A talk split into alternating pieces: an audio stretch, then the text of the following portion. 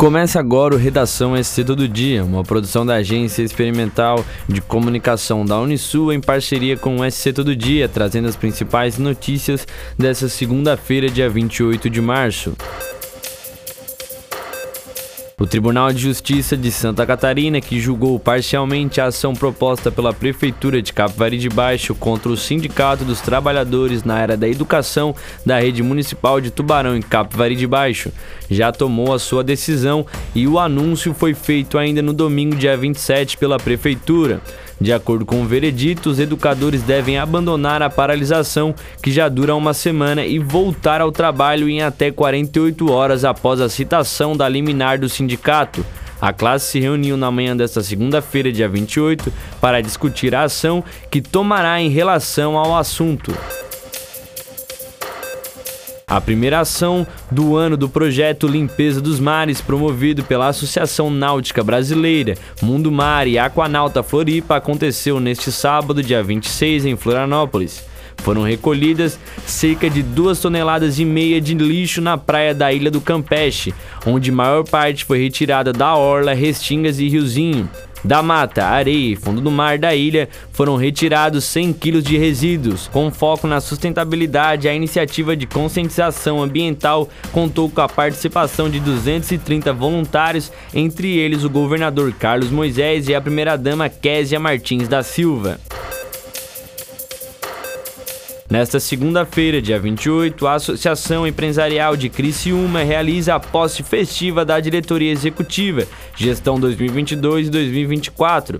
O evento será realizado na sede da entidade em Criciúma a partir das 7 horas da noite, sendo o empresário Valdir José Zanetti empossado como 18º presidente da entidade. Valdir Zanetti sucede o empresário Moacir D'Agostin, que esteve à frente da entidade nos últimos quatro anos durante dois mandatos consecutivos. Os preços médios do etanol hidratado subiram em 17 estados e no Distrito Federal na semana passada, de acordo com o um levantamento da Agência Nacional de Petróleo, Gás Natural e Biocombustíveis. O preço caiu em outros estados. No Amapá não houve levantamento. Nos postos pesquisados pela ANP em todo o país, o preço médio do etanol subiu 0,28% na semana em relação à anterior, de R$ 4,93 para R$ 4,95 o litro litro.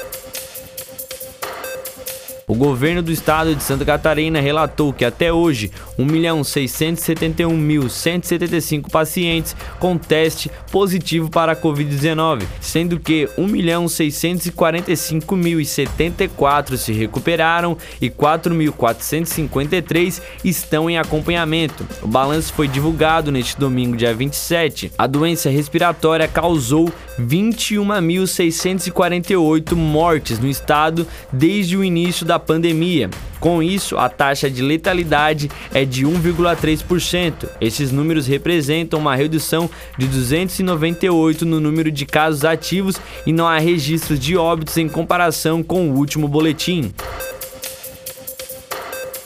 A Ucrânia poderia declarar neutralidade potencialmente aceitando um acordo sobre áreas contestadas no leste do país e oferecer garantias de segurança à Rússia para conseguir paz sem atraso, disse o presidente Volodymyr Zelensky.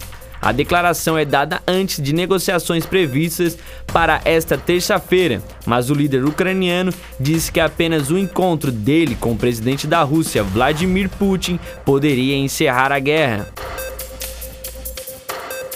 Para mais notícias, acesse o portal SC Todo Dia. Até breve!